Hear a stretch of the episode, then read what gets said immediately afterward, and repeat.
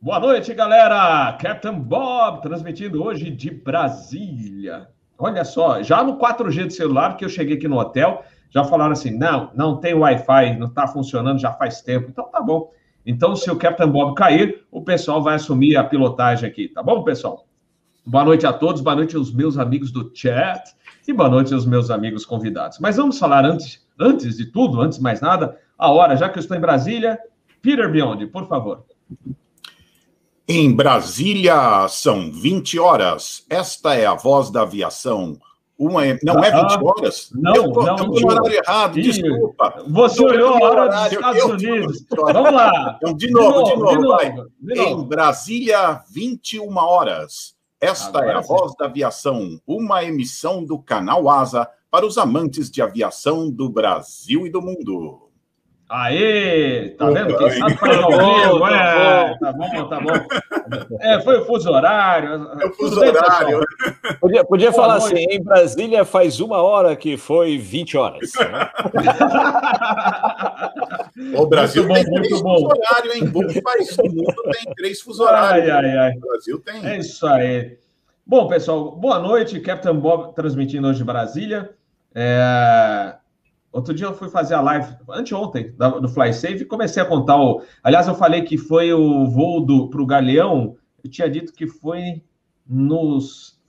Ah, olha só, já, já me perdi. Saímos sábado, foi no domingo. Eu falei que foi outro dia, acho que foi sábado que, que a gente pegou mau tempo, foi no, no, no domingo, porque o último dia daquele, aquela chave de três, três dias de voo foi na segunda-feira, por isso que o Capitão Bob se, se confundiu aí com o horário. Mas aquela tormenta maldita lá do Rio de Janeiro aconteceu no domingo à noite. Né? O pessoal do Rio deve estar é, tá ciente, estar ciente. Aliás, hoje desabou, né? É um, um edifício, foi uma, uma tragédia lá. E talvez né, esteja ligado às chuvas, eu não sei, não li muito sobre o caso, lamento aí, eu já soube de duas mortes, é, os nossos pêsames aos familiares é, das pessoas que estavam nesse edifício, né? Mas vamos falar então, temos muitas notícias para comentar, alguns vídeos que o Captain Bob vai exibir, dois vídeos e mais um gráfico que eu achei legal. Mas vamos dar as boas-vindas aos nossos convidados. Vou começar pelo meu amigo Adalberto Febeliano, que é vice-presidente de operações da Modern. Aliás, Adalberto, uh, saiu uma notícia no portal, em vários portais de notícias, que a Modern reservou, acho que 12 matrículas. Como é que. Quais são as novidades? Você tem alguma coisa que pode contar ou ainda não?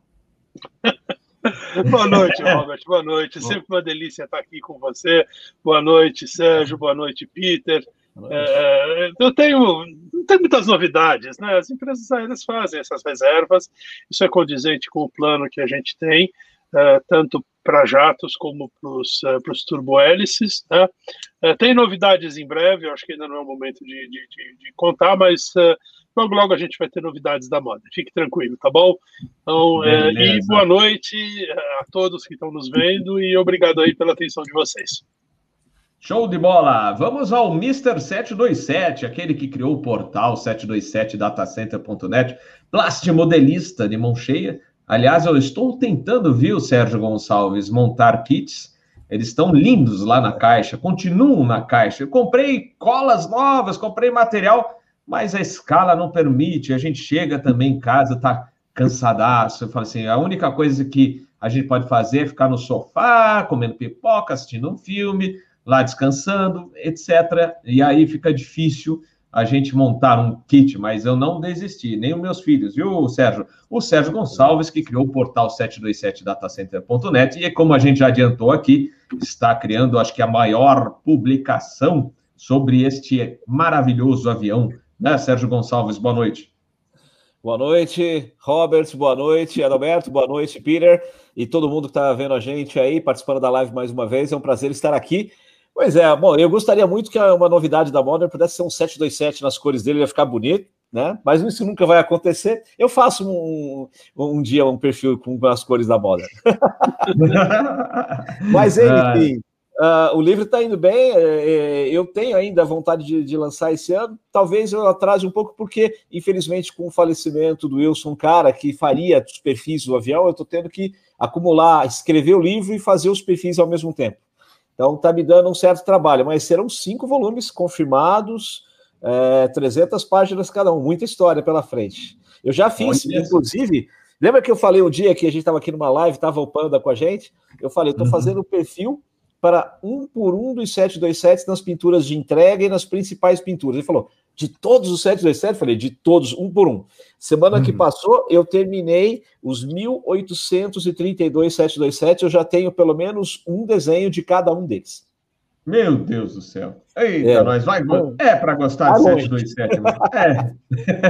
mas e quem não gosta? Quem gosta de avião gosta de 727. É um dos aviões mais bonitos sem do dúvida, mundo. Sem dúvida. Até, até os dias de hoje. Né? Então, é, é impossível não gostar de 727. As histórias, as histórias que, que vão estar no livro, entre elas, uh, tanto das empresas, como histórias uh, interessantes com o avião e tudo, cara, vai ser muito legal. Você, o, coisas que aconteceram na vida operacional do 727 que eu não conheço outro avião, talvez somente o DC-3, entendeu? Tenha tido esse tipo de experiência. Porque o 37 que veio depois tem muito mais avião voando, mas não pegou aquela época meio romântica da aviação, né? O DC-3 veio de uma época dessa, o 727, 707, 007, foram épocas diferentes. Então as histórias que tem, cara, são coisas assim fantásticas.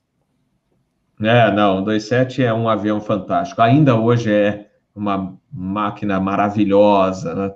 Mas vamos lá, vamos dar prosseguimento ao nosso episódio. Vamos dar as boas-vindas. Bom, ele já falou com vocês um pouquinho, deu a hora certa, o, o anúncio oficial do início do Asa News aqui. O Peter Beyond, que está em todo episódio do Asa News, que sempre traz aquela mensagem especial no final do episódio, e também ele que é um cara antigo da aviação, começou lá na British, lá em Guarulhos, conheço de longa data, ele é jornalista, é, consultor e analista em Aviation and Airport Management e também especializado em segurança de voo. E para não esquecer, o capelão do aeroporto de Atlanta, né? além de grande colaborador naquele aeroporto. Peter Biondi, welcome aboard. Boa noite a todos, Robert, Adalberto, Sérgio, amigos aí do chat. Gostoso aqui falar de aviação, já voltei para o aeroporto, já estava lá domingo, vendo aqueles voos cheios e até internacionais. Começou as férias americanas aqui, tem muita gente com dupla cidadania aqui nos Estados Unidos. Então, essas pessoas podem viajar, né? Então, voos lotados, aquelas filas enormes ali, eles estão checando os testes, às vezes é um processo meio demorado. Mas foi gostoso lá no aeroporto, ver aquela movimentação de novo ali, e anima, né? Vamos, estamos esperando um verão bom aqui nos Estados Unidos. É um prazer estar aqui, mais uma vez, obrigado pelo convite. Aliás, como eu falei na terça, eu consegui a vacina. Tomei a Pfizer, finalmente, né? Primeira dose, e agora esperar aí agosto que teremos a segunda dose da vacina, mas é um bom, bom início, né? Um bom começo de, de, de mês de junho aqui, que eu já tomei a primeira dose da vacina Pfizer. Mas vamos então iniciar as, o nosso episódio hoje do Asa News, aliás, né, fora de, de data normal, normalmente ou é domingo ou é de sexta-feira. Mas como amanhã eu vou sair aqui de Brasília, vou para Manaus, Manaus, Guarulhos, e depois ainda vou para casa, lá para o Rio Grande do Sul, é, não vou conseguir transmitir amanhã. E no domingo eu estarei voltando de lá do Rio Grande do Sul para São Paulo para assumir voo na segunda-feira. Então vai ficar difícil. Então, por isso que eu marquei excepcionalmente hoje na quinta-feira. Muita gente não consegue assistir hoje ou não conseguirá, e aí a gente. Bom, o episódio vai estar disponível aí, o pessoal pode assistir nos próximos dias, e aí a gente não deve marcar, acho que nada para esse fim de semana, não vamos marcar, então vocês terão tempo de assistir com toda calma e elegância. Mas vamos falar então de coisas boas.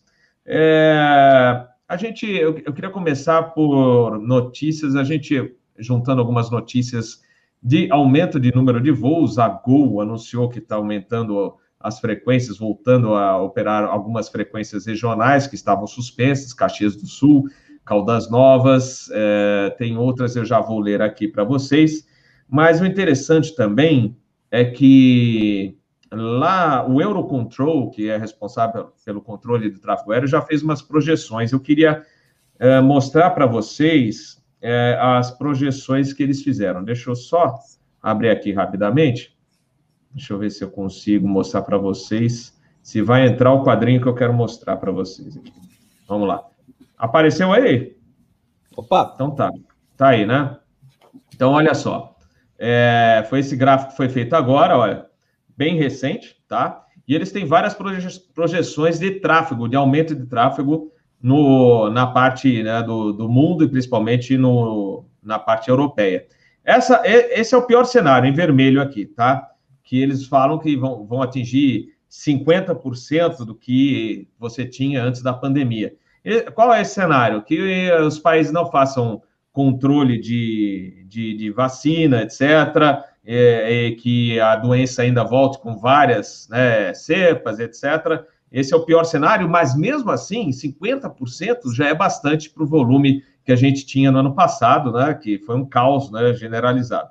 Cenário 2, é, esse em azul, é interessante também, olha, 70%. Né? Isso se a vacina só, só for, é, se o processo de vacinação só encerrar em 2022. Mesmo assim, olha, 70% é muito, tá? E acima disso, que é o verde, tá? Aqui para cima, é, se o processo agilizar de vacinação. Então, é, é uma projeção muito boa, principalmente para o setor internacional, né? É, e a gente lembra que tem aeroportos aí que é, de uma hora para outra praticamente ficaram as moscas, né?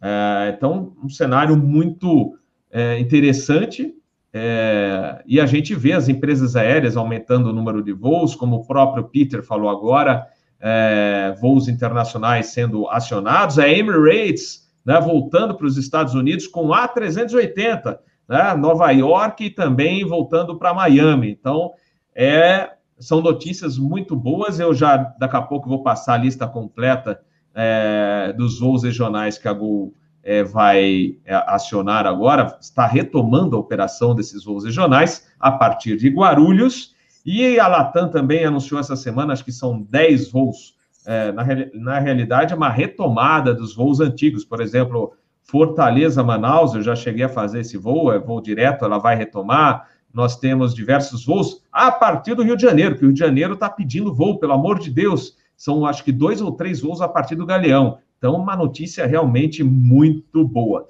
Então, para comentar esses números bons, eu vou começar com meu amigo Adalberto Febeliano. Adalberto, you have control. Obrigado, muito obrigado, Roberto. É ótimo a gente ver esses números e principalmente os novos destinos que vão sendo adicionados às malhas, eh, tanto da Gol eh, como da Latam. É importante, eh, quando a gente vai ampliando a cobertura geográfica dos voos, é natural que a gente vá atraindo mais passageiros. É ótimo ver que a gente já está engrenando de novo numa, numa retomada, né? Só, só uh, obviamente nós já conversamos sobre isso. Nós chegamos em dezembro a recuperar 75% a até 75% dos volumes de 2019. Aí, com a segunda onda, despencou o número de passageiros de novo, e agora a gente vem retomando de pouquinho em pouquinho, principalmente em função aí da, da, do, do progresso da vacinação. Então é muito bom ver esses números e vamos torcer para que isso continue crescendo. Perfeito, perfeito. É, Adalberto, só para a gente já informar o pessoal aí, que eu, eu fiquei de passar as cidades da, da Gol a partir de Guarulhos. Caldas Novas, Campina Grande, Caxias do Sul, Londrina, Montes Claros, Sinop e Uberlândia. Vamos passar então para o Sérgio Gonçalves para comentar. Vamos lá. Bom, Robert, é uma excelente notícia os voos começarem a ser mais frequentes e a abranger mais cidades. A vacinação ela começa a se tornar um pouco mais efetiva, né? apesar de alguns atrasos no recebimento de vacina, mas vai permitir que algum é, tráfego volte a acontecer. Em relação ao tráfego internacional, como você colocou, é, Emirates para os Estados Unidos, Europa e tudo mais, a situação internacional ainda é bem heterogênea, né? Alguns países vacinaram muito pouco, o Japão, por exemplo, está aí há um mês praticamente né, da, da, das Olimpíadas com um pouco mais de 1% da população vacinada. Então é, é, é uma situação que eles vão fazendo por tentativa e erro e vão começar a colocar o pessoal para viajar. O verão no hemisfério norte é realmente, acho que, o grande mola propulsora para internacionalmente os voos começarem a acontecer. E se efetivamente não houver é, casos de contaminação cruzada, de gente levando para os Estados Unidos vírus ou trazendo né, para os outros países, a gente vai ver mais e mais voos. Excelente notícia para todo mundo, né? A gente precisa começar a voltar ao normal.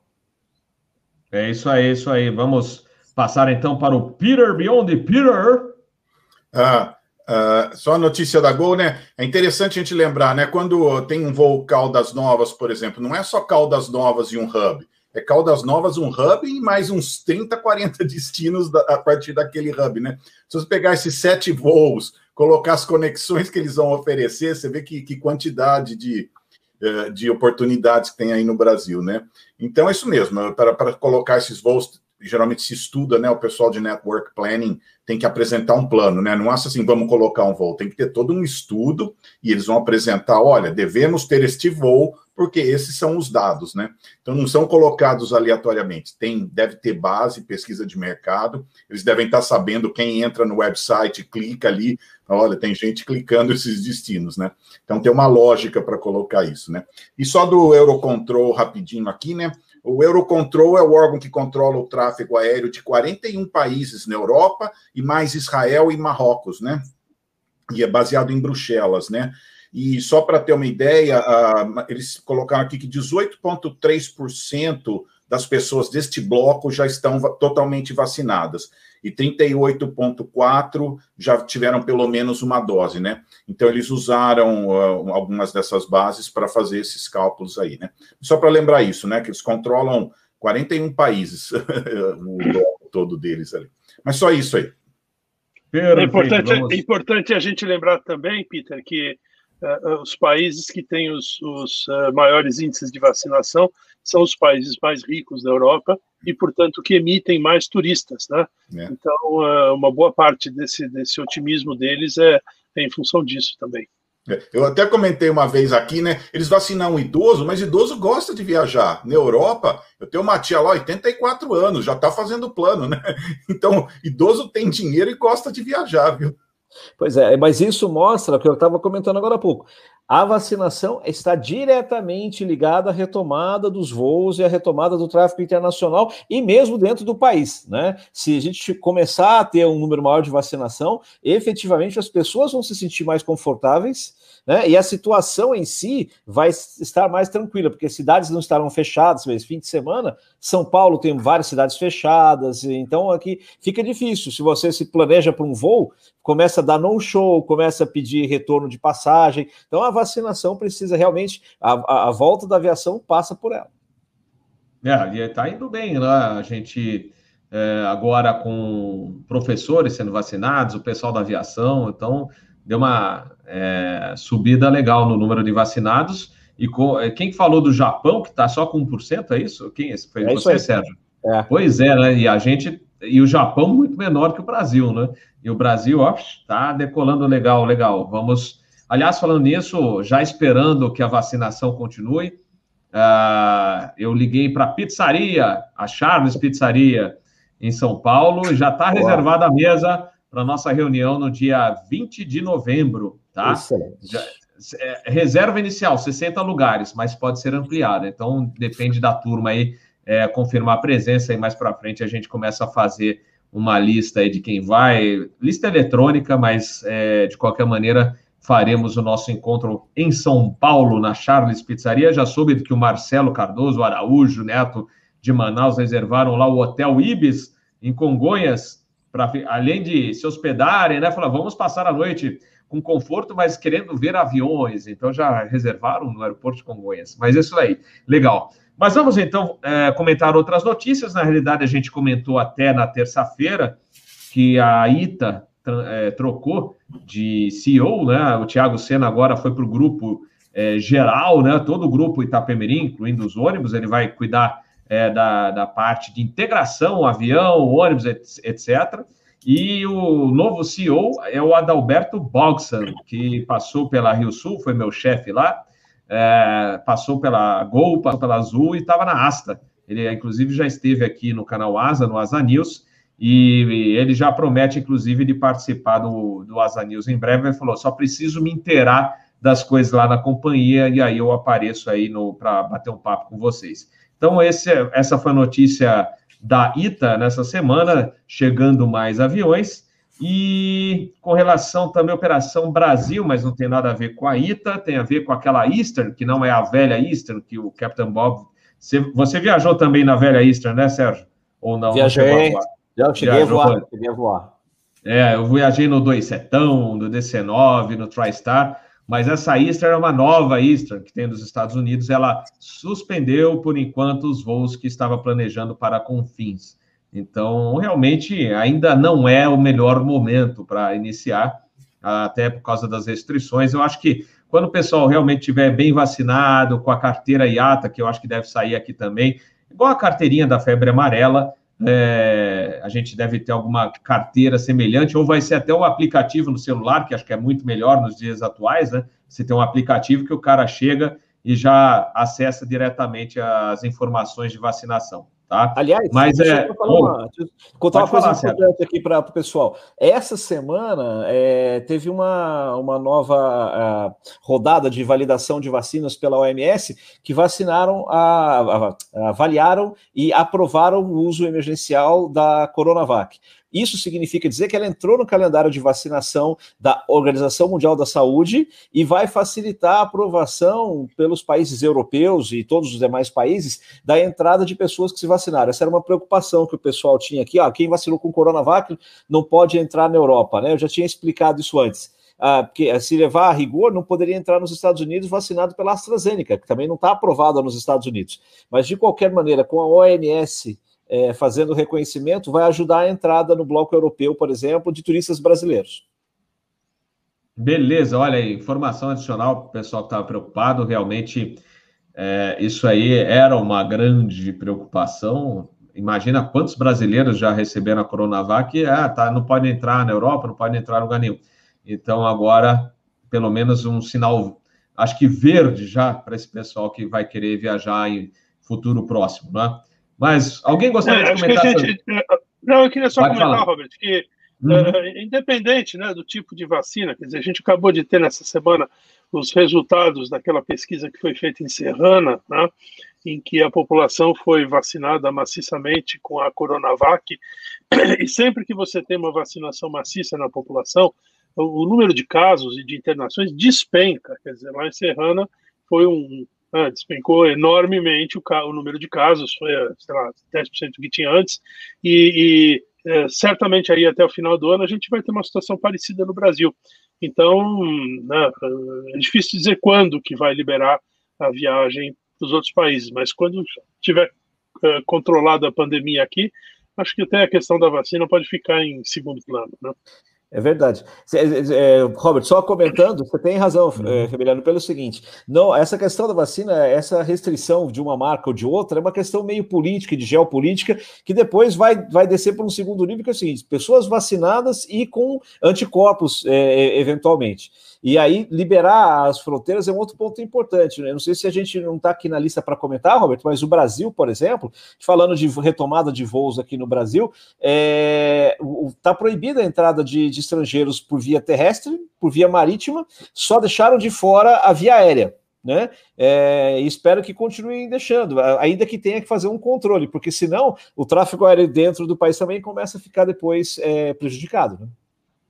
Né? É verdade, é verdade. Aliás, eu fiz três dias seguidos de voo, voos para Foz do Iguaçu, e esse voo de Foz do Iguaçu, Guarulhos, Foz, era sempre um voo que é, eu diria que 80% dos passageiros é, eram estrangeiros e 20 brasileiros. Agora, 100% brasileiros, acho que não tinha um estrangeiro a bordo do, do, do voo para Foz. Né? Então, realmente, é, vai ter que aguardar essa vacinação no mundo inteiro, os acordos, a carteira IATA, sei lá quem vai fazer essa carteira para que todo mundo possa viajar tranquilamente, ter essa prova que você foi vacinado, mas é uma mudança, né? E mesmo eu vou para o Galeão, fiz esse voo, aliás, a tentativa, né? Porque a gente não conseguiu pousar no Rio por causa do mau tempo, mas até perguntei para a nossa chefe é, dos comissários, né? Fala assim, tem estrangeiro, porque eu vou fazer um speech é, em inglês se for o caso, né? Falou, não, não tem um estrangeiro, não tem nenhum, é só brasileiro mesmo. Então, também é uma mudança, que esse voo para o Galeão sempre tinha muito estrangeiro vindo de conexão, então realmente uma mudança aí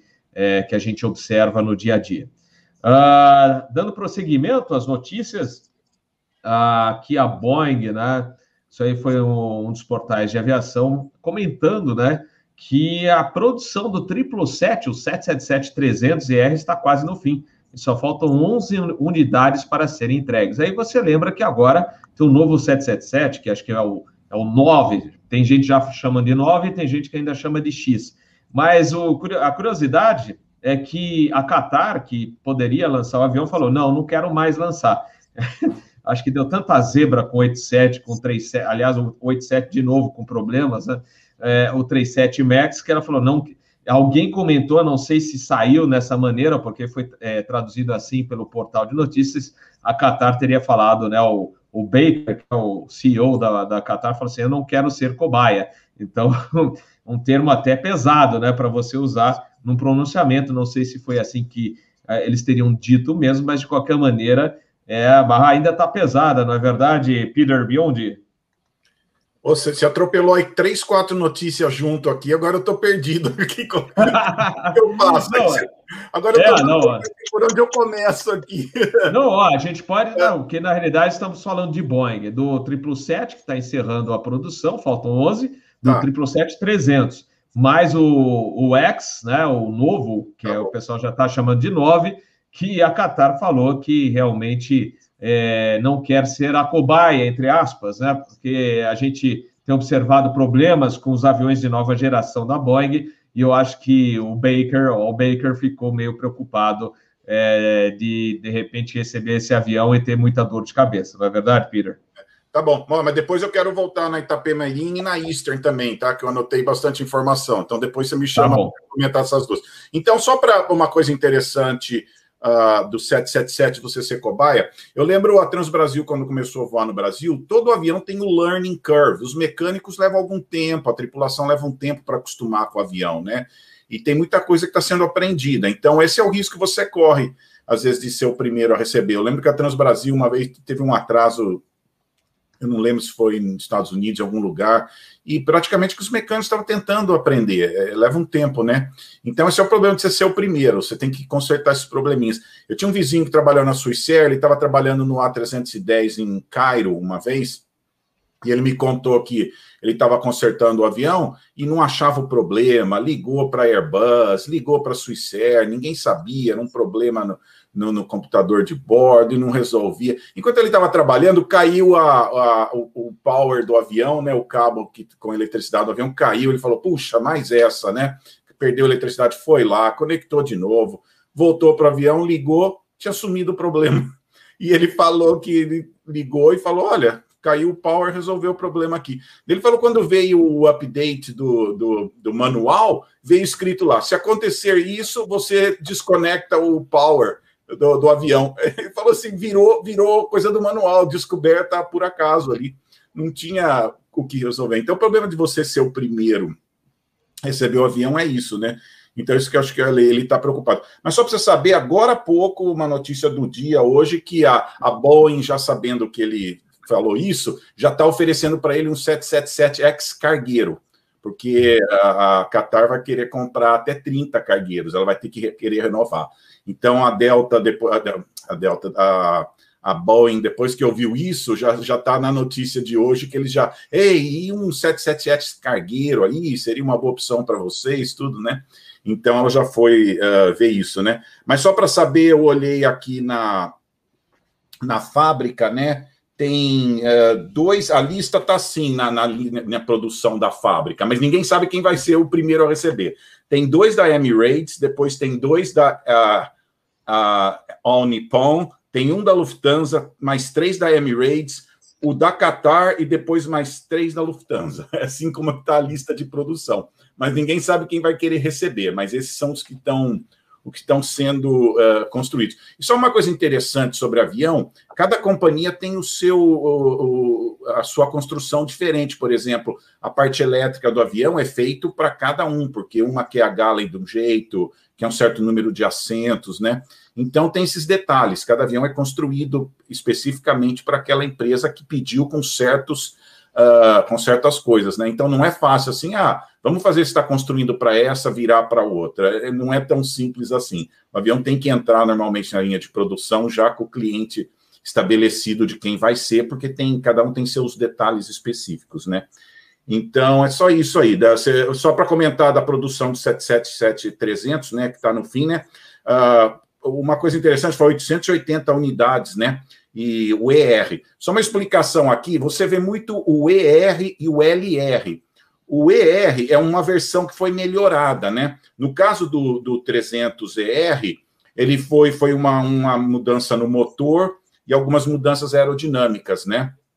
E isso deu um range maior para o avião, né? um alcance maior para o avião, e virou ER. Quando você fala que tem LR, no caso do 200, o, o 777-200, tem a versão LR. Esses são os que têm um tanque adicional. Então, você aumenta a, o alcance dele por causa de um tanque adicional. Mas, geralmente, o ER é só é, mudanças que você faz uh, no avião para melhorar o, o, a autonomia do avião. Né? Só esse detalhe rapidinho aí. Obrigado. Perfeito, Peter. Depois você volta então a comentar da ITA que você queria comentar. Vou passar só ainda essa questão da Boeing, né? O Boeing, como você fala. Boeing, Boeing, Boeing, Boeing, para o Adalberto Febeliano. É, eu acho, para mim, isso tem muito daquela história, né, do, do, do Esopo, né, das uvas tão verdes, né? Quer dizer, obviamente, as, as empresárias precisaram reprogramar as suas entregas e, e em função da baixíssima demanda.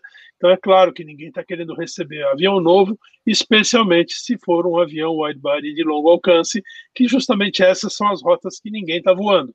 Né? Uh, agora não vem para mim dizer que não quer ser o launch customer porque não quer ser não quer ser cobaia, porque na verdade você ser launch customer certamente tem um monte de vantagens. Tá? Então, não só em preço, mas mesmo em outras condições comerciais e mesmo de suporte. Então, isso de não querer ser cobaia, isso é, é que as uvas estão verdes. Então, é, ele está desprezando o que ele não conseguiu fazer. É só isso. Perfeito. Vamos passar para o Sérgio já diretamente, sem escala. Vamos lá. Bom, é, são várias coisas a comentar, mas essa, essa da Boeing, é, bom, primeira posição da, da Qatar, eu concordo plenamente com o Adalberto. É, é, obviamente, você tem hoje um momento de, de retração de, de, de, mercado, então quem puder evitar de receber, não vai mesmo receber. A, a Qatar, ela tem uma, uma questão ainda. O Albecker, ultimamente, ele não está com papas na língua, né? Ele falou recentemente aí, por exemplo, que foi um erro enorme ter comprado o A380, então ele ao mesmo tempo ataca Airbus, depois ataca a Boeing, está com a metralhadora giratória aí, entendeu? Deve ter, obviamente, um, tipo, um executivo de alto porte desse, não faz uma declaração dessa sem, é, sem pensar. Então, ele deve ter um plano do que ele pretende atingir em relação a isso. Mas vamos para o bottom line, né? A, a, questão da Boeing, é, ultimamente, tem cada vez mais difícil, porque uh, os problemas são recorrentes no Max, são problemas recorrentes no Dreamliner, é, temos de, de, produção e de, de uma série de, de questões, e uh, o fim da linha de produção produção do 300 é um, um blow, porque se você olhar, eu, todo, todo mês eu recebo a Airways, por exemplo, eu dou uma olhada na, nas entregas. As entregas da Airbus hoje estão cinco vezes maiores que as da Boeing. Né? E o 777 era realmente, é, até a entrada aí do Dreamliner, produto da Boeing, junto com o 37, os, os melhores produtos. E agora ela se vê num momento onde um, um dos principais produtos, que é o Max, tem os problemas que a gente sabe que tem, é, e aí você olha o segundo melhor produto deles, que é o, o 777, e a, o modelo principal está acabando, ninguém está encomendando mais, o outro está aí sem voar corretamente. Então, é uma encruzilhada muito complicada para a Boeing ultimamente. Perfeito, Sérgio. Olha, o Nieco está no chat falando da Copa, que é, chamou os pilotos que estavam de licença. Olha aquilo que a gente falou no início do episódio, das boas notícias, né? os pilotos que estavam de licença foram chamados, ele já comentou dos voos a partir do Panamá que estão bombando para os Estados Unidos, Orlando especialmente, estavam com over, etc. Valeu, Ieco, pela informação, é show de bola é, a gente ter uma notícia boa dessa no episódio. O Peter, antes da gente passar para a próxima pauta, é, você queria comentar sobre a Eastern e sobre a ITA, a troca de comando?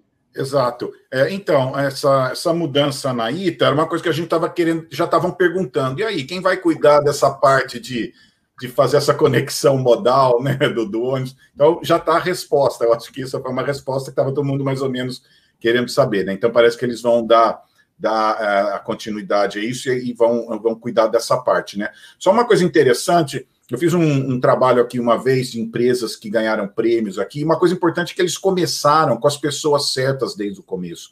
É muito importante. Nesse momento você não pode errar. você tem que ter as pessoas certas fazendo as coisas certas aí, e, e eu acho que eles estão é, pensando nisso. E uma notícia de hoje que também já entrou um novo diretor comercial, é, que chama Fabiano Oliveira, que trabalhou nas sete linhas aéreas e na Asta, né? Então também eles já estão uh, uh, uh, contratando uma, uma, uma, nova pessoa, né? Só para saber do Adalberto, né, que entrou agora para para sei lá, ele trabalhou na Asta dois anos, trabalhou numa empresa chamada Creative Solutions Technology, ele trabalhou com consultoria cinco anos, trabalhou na Passaredo, Azul e foi diretor de controle da Gol. Então ele tem uma experiência bem ampla, né? Que vai ser muito importante isso aí, né? O tipo de liderança que, que sabe um pouco de tudo, né? E, então... É, e, e foi piloto-chefe. O Xará, o Xará é fera.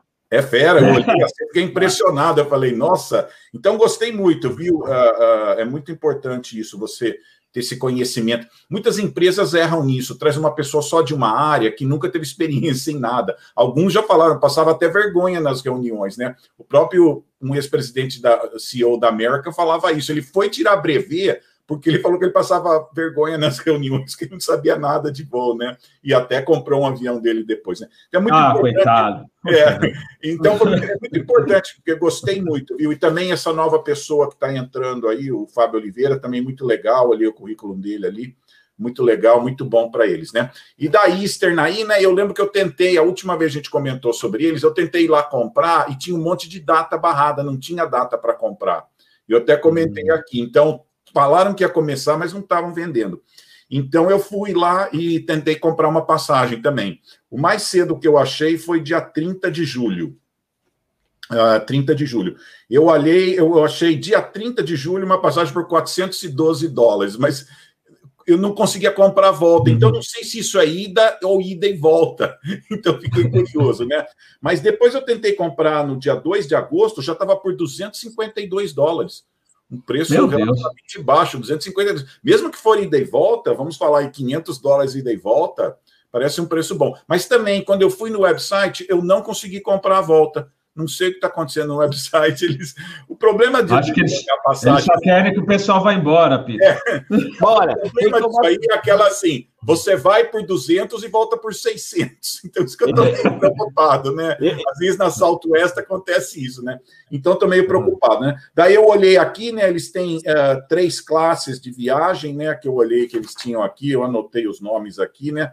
Uh, você pode comprar assentos com mais espaço aqui. Eu anotei os, os nomes aqui, agora não estou uh, não estou vendo, né? Mas eu acho que também uma das motivos que eles adiaram um pouco, que eles eles estão com alguns aviões parados e também agora é, é férias nos Estados Unidos, tem rotas muito lucrativas. Eu olhei que eles estão fazendo algumas rotas aqui muito lucrativas. Talvez seja um dos motivos, né? Aproveitar a aeronave numa rota que, que tem você pode cobrar um pouco mais, né?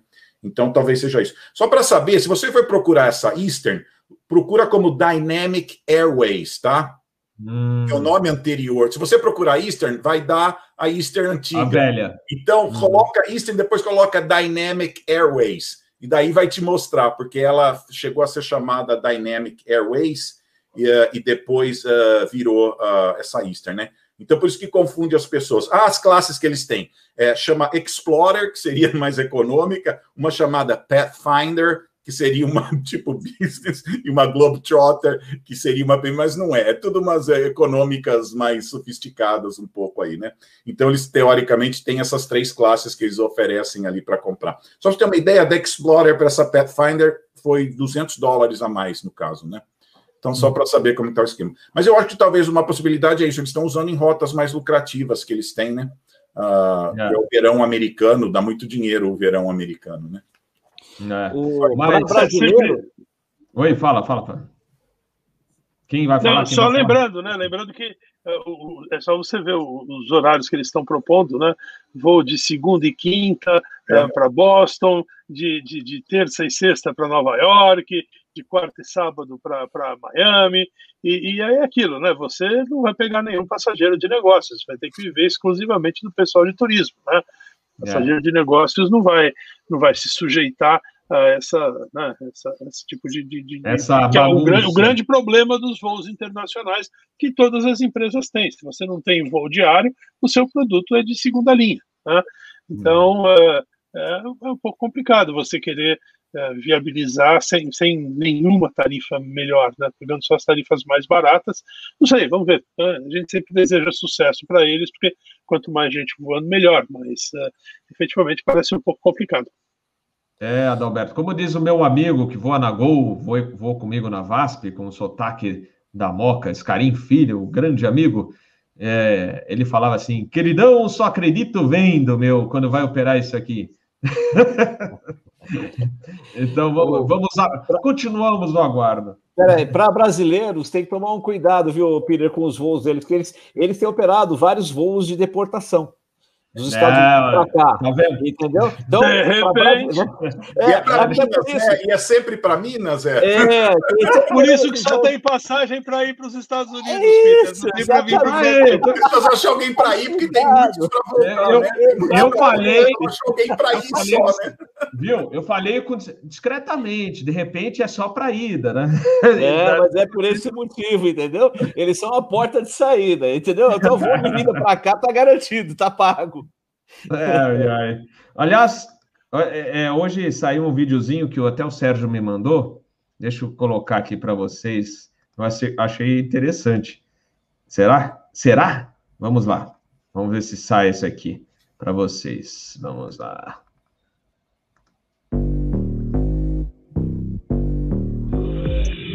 Careful not to get too close, I might just go.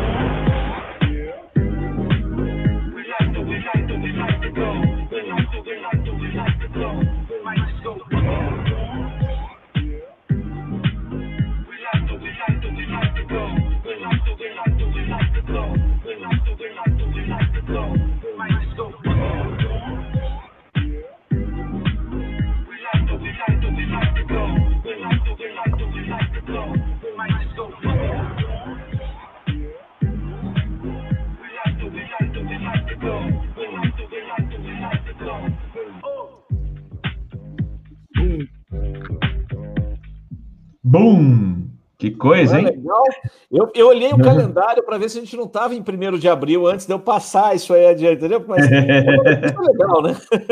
É verdade.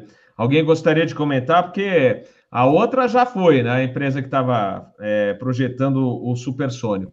Agora, a Boom, pelo menos, está indo para frente. Inclusive, tem um engenheiro brasileiro lá, é, trabalhando no Boom.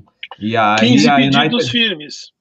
15 pedidos 15 firmes. pedidos firmes e 35 opções da United, exato. É, exatamente. É. E para um avião que vai voar operacionalmente em 2029, ou seja, a gente tem aí praticamente 10 anos de distância, quase, né? Temos, temos aí 8 anos até o, o primeiro voo dele comercial. Então é bastante coisa ainda, quer dizer, é uma promessa, mas é uma promessa muito interessante. É, e agora você vê, a, United falou bem, né? Desde que, desde que apresente realmente tudo que tá, né? Que o avião, que o projeto promete, né? Que senão não, não, não é, der retorno, não vai, não vai dar. Né? Ah, e, e, eles que arrumem um financiamento, porque o Al Baker não vai botar dinheiro, pelo jeito. É, pois é. a, a, questão, a questão é que eles não resolveram o problema do, do, do, do boom sônico, né? Então, esse avião também é só para fazer voos transoceânicos. Uh, isso, para mim, é aquilo. Os americanos criaram essa regra uh, porque não conseguiram desenvolver o supersônico e não queriam ah, deixar o mercado aberto para o Concorde, e agora eles não sabem como sobreviver com essa regra que eles mesmos criaram, porque uh, isso está impedindo o desenvolvimento tecnológico dos, dos aviões. Uh, vamos ver, vamos ver, um avião de 4.200 milhas de alcance seria bem legal fazer Miami em 3 horas e meia, 4 horas, seria bem legal.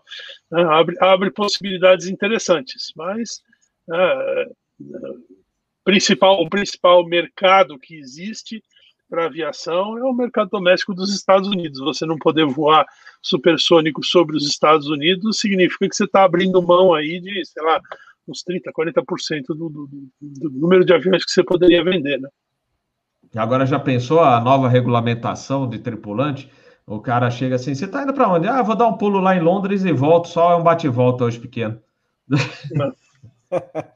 na verdade, é, na verdade, tem o pessoal aí que na SpaceX é, é, eles têm um projeto para fazer voo suborbital para passageiros.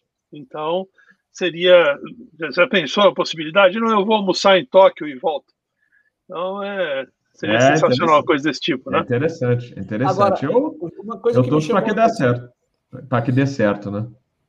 Uma coisa Pode que falar. me chamou a atenção nesse, nesse no, no, desenho dessa aeronave é que é o seguinte: tantos anos depois, a prova de como o Concorde foi realmente uma obra-prima, né? Tantos anos depois, uma aeronave que vai voar comercialmente daqui a praticamente 10 anos ainda, e o desenho dela, em certos ângulos desse vídeo, por exemplo, das imagens, é o Concorde escrito, exceção dos motores na cauda. Mas é o Concorde praticamente o desenho, o design dela. É, é verdade. Deixa eu só um instantinho, Sérgio, que eu estou uh, já voltando aqui para a tela cheia, que eu já estou preparando a próxima, o próximo vídeo aqui. Peraí, pronto. Já tô... Mas eu quero pronto. comentar o Concorde. Por favor, comente o Concorde. Manda aí, manda aí, manda aí, Peter. Vamos lá, Peter. Por favor. Primeiro, primeiro, primeiro comentário. Quem assistiu o seriado Terra de Gigantes? Vocês lembram? Era, uma, era um tipo de um voo que ia por espaço. Daí eles. Vocês lembram? Terra de Gigantes era isso, era uma, tipo um avião, né? Que voava no espaço e se perdeu, foi na Terra de Gigantes. Mas só para essa ideia já está no, no sci-fi há muito tempo. Mas só para falar desse avião, né, uma companhia que chama Boom, é, que está em Denver, eles estão construindo no momento um avião que é o XB-1, que seria um avião de teste. Ele é um terço menor desse que eles vão construir, e esse já está em construção. Seria o, o jeito de testar muitos dos sistemas numa versão menor do avião que já está sendo construída. Eu entrei no website deles para ver, né? Esse avião vai chamar uh, essa versão que a United quer, chama Boom Overture, que é para 55 passageiros, voar Mach 2.2 e no range de mais ou menos 4.500 nautical miles, né? O que eles falam que seria o, o, custo, você poderia cobrar entre 5 e 7 mil dólares, que seria o preço de uma, de uma primeira classe, né? Então, só para saber desse avião aí, mas eles estão construindo uma versão teste. Mas eu queria contar uma história sensacional que eu nunca tive oportunidade de contar. Posso pegar uns três minutinhos? Eu estava eu, eu tava na Embry-Riddle University e eles falaram: olha, vem um piloto da British Airways, vai falar sobre o Concorde, né? Como eu trabalhei na British Airways, eu fui lá assistir a palestra dele. O nome dele é Mike Bannister. Ele foi contar como ele fez o Concorde dar lucro. Olha que história sensacional, pessoal. Ele era piloto e chamaram ele e falaram: olha, você vai ser o manager do Concorde, você tem que fazer esse avião dar lucro. Ele era piloto, não sabia de bis, não sabia de nada. Eu falei, nossa, eu sou piloto, como que eu vou fazer esse avião dar lucro, né? O que, que eu vou fazer? Olha a história sensacional que ele contou. A primeira coisa que ele fez foi querer saber quanto custava uma passagem do Concorde, né? E ele começou a perguntar. Ninguém sabia. Ele perguntou: você sabe quanto custa uma passagem no Concorde? Não, não faço ideia. Ué, ninguém sabe, né? Daí ele foi na sala VIP, onde ficavam os passageiros do Concorde lá, e começou a conversar com os passageiros, falar que ele era o manager do Concorde, e, e eu ouvi essa história dele, ele contando. E ele perguntou para alguns passageiros: ah, o senhor sabe quanto custa para voar no Concorde? Falou, passageiro, não, não faço ideia a empresa paga, a secretária faz tudo, tudo, e muita gente é assim, eles nem sabem quanto custa, né? Daí ele perguntou para o passageiro: o senhor teria ideia quanto custaria? Ele falou: ah, não sei, uns 30 mil dólares, assim, né? Ah, tá. Daí ele foi perguntando, e mais ou menos a história era assim: ninguém sabia o preço e todo mundo achava que eram uns 30 mil dólares, né? Daí ele foi e finalmente conseguiu descobrir o preço, era assim uns 17 mil, alguma coisa. Sabe o que, que ele fez? Aumentou. Aumentou para 30. Não fez diferença nenhuma. Ninguém nem sabia o preço. Ele fez o Concorde ficar lucrativo, aumentando o preço. Você vê um cara sem estudo, sem nada, só pela percepção assim, ele acabou descobrindo. Pessoal, esse pessoal nem sabe o preço. De 17 para 30, eu ganho um lucro, para eles não faz diferença nenhuma, que as empresas pagam, a secretária paga, e eles não sabem o preço. Eu não, não são os valores exatos, eu não lembro se realmente foi 30 ou 17 mas foi só para ilustrar a história. Mas era assim: todo mundo achava que era um valor muito mais alto e era um valor mais baixo. Ele falou: se a percepção já é de maior, eu posso aumentar o preço, não vou perder nenhum passageiro. E foi o que ele fez e, e ele conseguiu fazer o, o Concorde lucrativo. Foi uma história sensacional que eu tive a oportunidade de ouvir em pessoa com ele, né? É Mike Bannister o nome dele, né? Mas você vê essa coisa da percepção, né? Preço é muito percepção. E essa semana eu escrevi um artigo para o Jornal de Campinas justamente, né? A, a, companhia vai cobrar a percepção que a pessoa acha que é o preço, né? Se tem gente pagando 10 mil, eles vão cobrar 10 mil, né?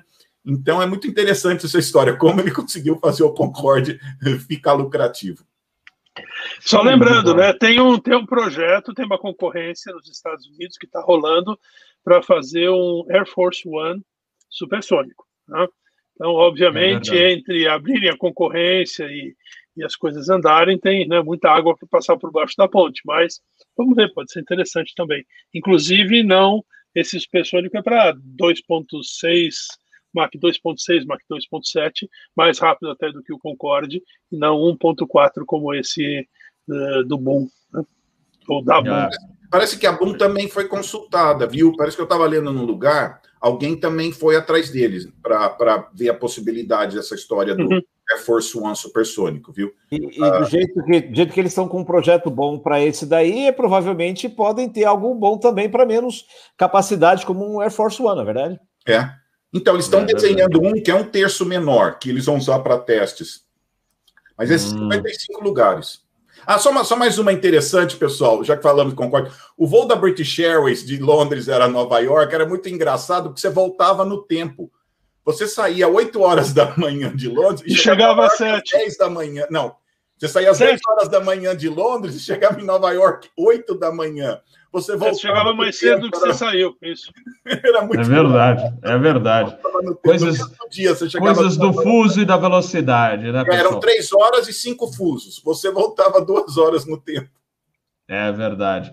Pessoal, vamos falar de Oshkosh. Uh, a gente já teve uma amostra do que a gente vai ver esse ano nos Estados Unidos com San Fan. Lógico, uh, a gente tem alguns conhecidos que estiveram já na, na edição da San Fan esse ano, ainda não estava aquela San Fan que a gente viu no passado, mas os americanos, quem foi lá já, já, já estavam todos sem máscara, curtindo a, os shows aéreos, aliás, Blue Angels fazendo, é, inclusive, apresentações transmitidas ao vivo via internet para o mundo, mundo inteiro. E aí, agora, a EAA, é, que é a Experimental Aviation Association já está anunciando e já começaram as vendas dos ingressos para o Oshkosh. Que legal. Aí você pergunta, alguém pergunta, pô, Capitão Bob, você já esteve lá? Gente, acredite, eu não estive ainda. Eu fui é, para San Anfan, mas não consegui ainda ir para Oshkosh. Por quê? Por, por causa que ela é realizada nas férias de julho, né? final da, de julho, início de agosto, mas para a gente que está sempre na, na aviação, voando, julho é um mês que dificilmente você vai conseguir tirar férias, porque é alta estação e os voos estão bombando, e aí você não consegue a liberação tão fácil para as férias. Só se as férias estiverem vencendo o segundo período, aí você consegue, mas é bem difícil. Mas eu não desisti. A única coisa que eu quero é ir com tranquilidade, porque Sananfan, eu fui para fazer a matéria da Aero Magazine e eu fui sozinho. É, para fazer as fotos e para fazer as anotações, e foi extremamente cansativo, tá? Antes de eu chamar um convidado especial aqui, eu só queria mostrar um videozinho já falando das vendas da, dos ingressos para os Oshkosh, que eu vi lá, acho que adulto, 49 dólares e para os jovens, crianças, é de graça, tá? Mas eu queria ver se eu, eu consigo passar esse vídeo e depois eu chamar uma, um velho conhecido meu que já está aqui prontinho para entrar no ar. Mas antes, deixa eu passar esse vídeo que é bem legal. Vamos lá. Vocês já estão vendo aí? Sim. Vamos lá.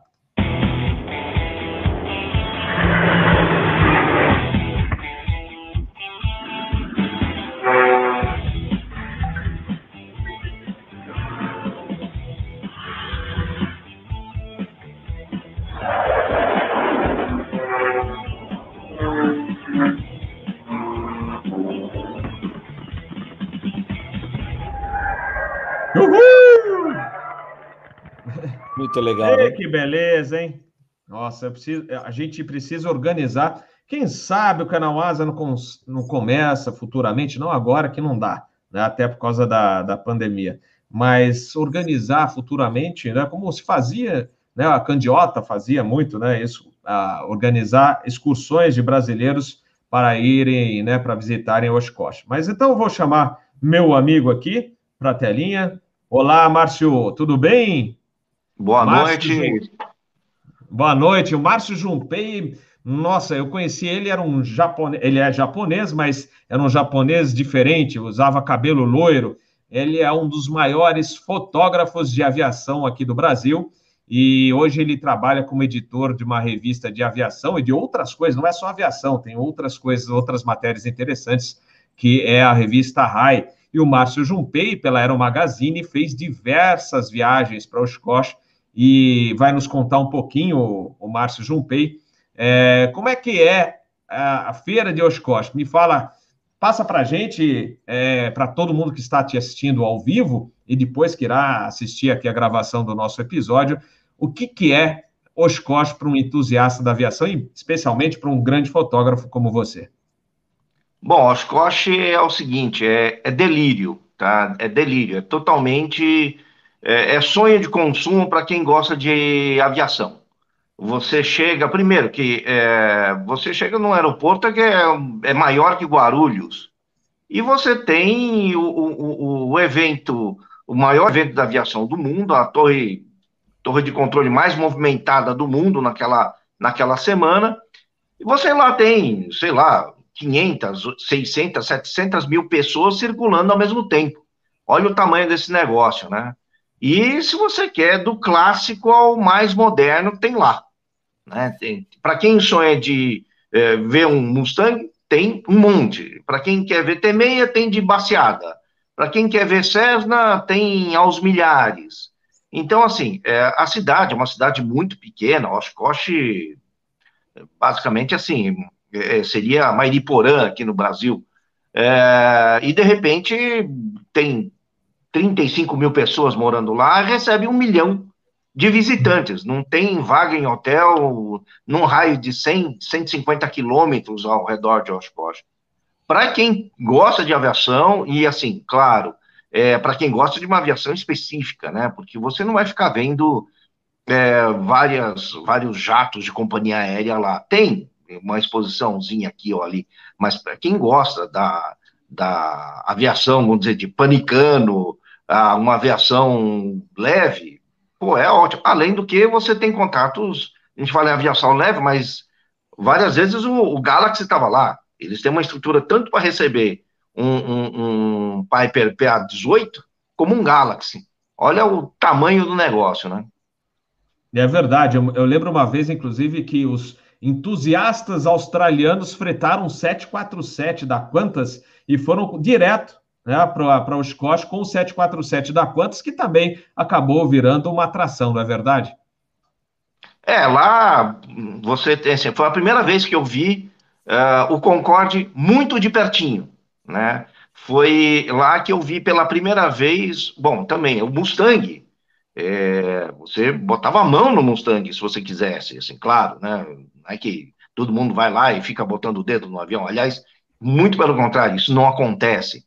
O avião está lá sem cercadinho, sem cordinha e ninguém encosta a mão. Né? Mas você está lá vendo aquele som, é, vendo aquele som, ouvindo aquele som, vendo aquelas máquinas que, na verdade, a gente só vê por revista, por livro ou agora pela internet. É verdade. E tem os voos, porque lá em San Antonio eu fiz uns voozinhos que você paga, logicamente, mas você tem a oportunidade de voar em aviões clássicos ou até jurássicos, eu diria, não é, Márcio? É, pois é, é tem o Ford Trimotor, você paga lá. Eu voei uma vez é, com um biplano, eu e o Valtécio, que na época era editor da Aero Magazine, é, voltamos, é, voamos num, nem lembro se era um fleet ou qualquer coisa assim, ia os dois lá na frente e o piloto lá atrás, é aviação totalmente raiz, né? É, é. Lá você vê umas situações, é, eu, eu lá eu briguei com o, o, o Chuck Yeager, né? Eu, eu, discuti com ele. Ele, a gente estava lá no quadradinho dos fotógrafos e ele veio com o avião dele.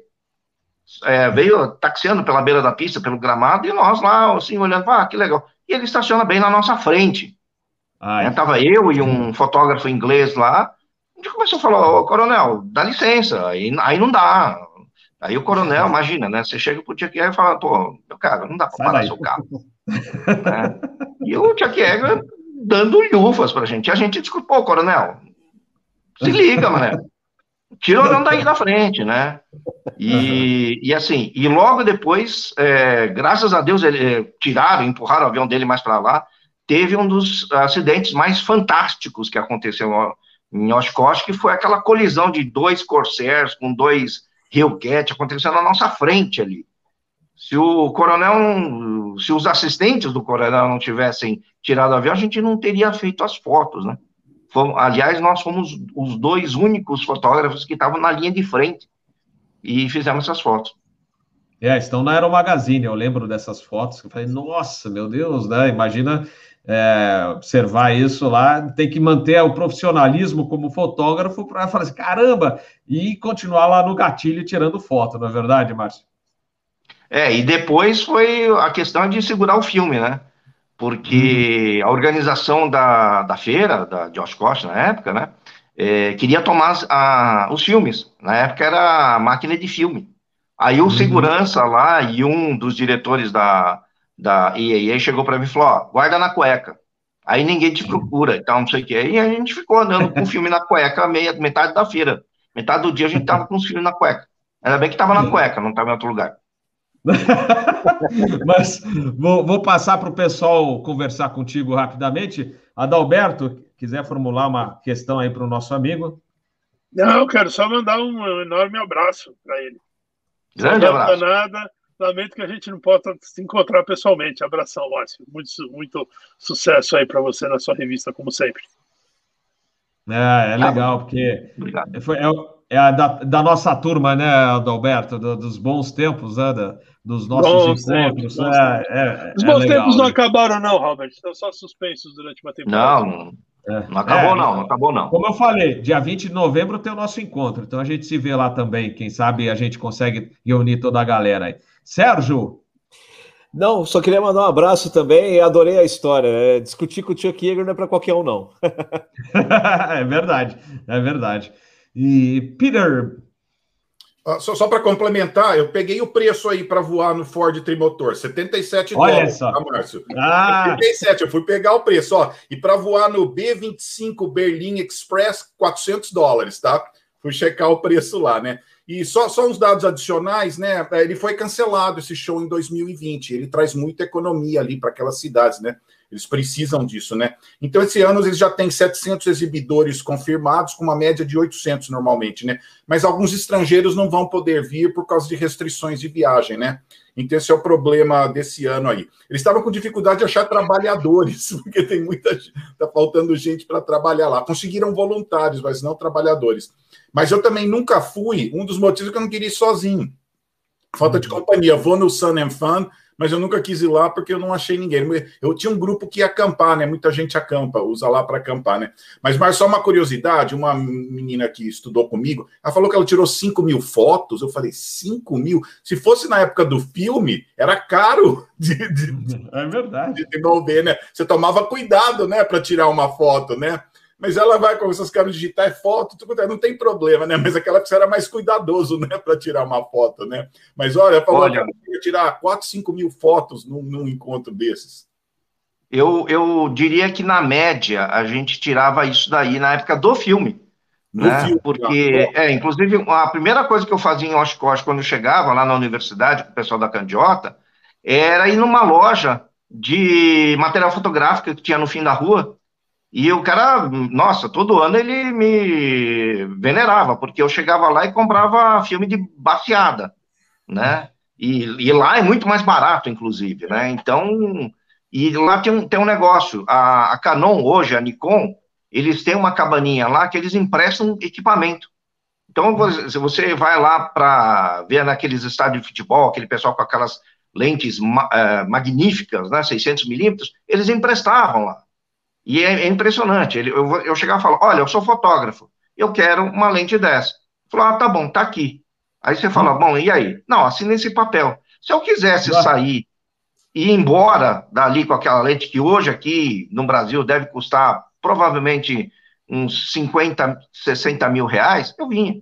Meu, meu Deus. Era uma coisa é. de louco. E tem é até uma, uma, uma, coisa interessante para esse ano aqui. Vai ter uma esquadrilha brasileira é, de demonstração em Oshkosh. Por incrível que pareça, brasileira. E ó, voando CI Marquette S211 e Aero L39. É, o pessoal da Kion, que é uma empresa de, de tecnologia lá de Americana, eles estão investindo lá. Eles se apresentaram em San Anfan, fizeram umas passagenzinhas com os aviões em ala, tal, não sei o quê, é, e eles vão se apresentar também em Oshkosh esse ano. Inclusive com a Juliana, é, eu sempre confundo o, o, o, sobrenome dela, é Fraquesti, que é a primeira brasileira a ganhar campeonato de acrobacia nos Estados Unidos. E o Maurício Frisarin, que é o brasileiro que está investindo nessa esquadrilha, vai fazer a apresentação uh, de toda a trupe lá em Oshkosh. Show de bola, parabéns, legal mesmo. Uh, Márcio, para a gente encerrar a sua participação, é uma dica aí para o pessoal que de repente não, não esse ano vai ser difícil, mas para o ano que vem, para participar de Oshkosh. É, quem procurar, assim, que você sugere, e o principal, né? Lembrar que é verão lá, e tem que tomar muito cuidado com o sol, onde ficar, o que, que você sugere para o pessoal? Olha, eu sempre fui com o pessoal da Candiota. Eles continuam vendendo pacotes lá que eu sei. Né? Eu uhum. acho que é uma estrutura segura. Você fica na universidade, que aí é uma. Você virou estudante de novo. É, uhum. Você vai dormir em dormitório de estudante, o banheiro é coletivo, não tem ar-condicionado, é um calor do cão. Eu já peguei. É, quanto é que dá 100 graus Fahrenheit? Quanto é que dá isso daí? Deve, deve ser uns é, 47. 40 e tanto. Quanto? É. é não, 100 é, graus é, Fahrenheit é a temperatura do corpo humano, 37 graus.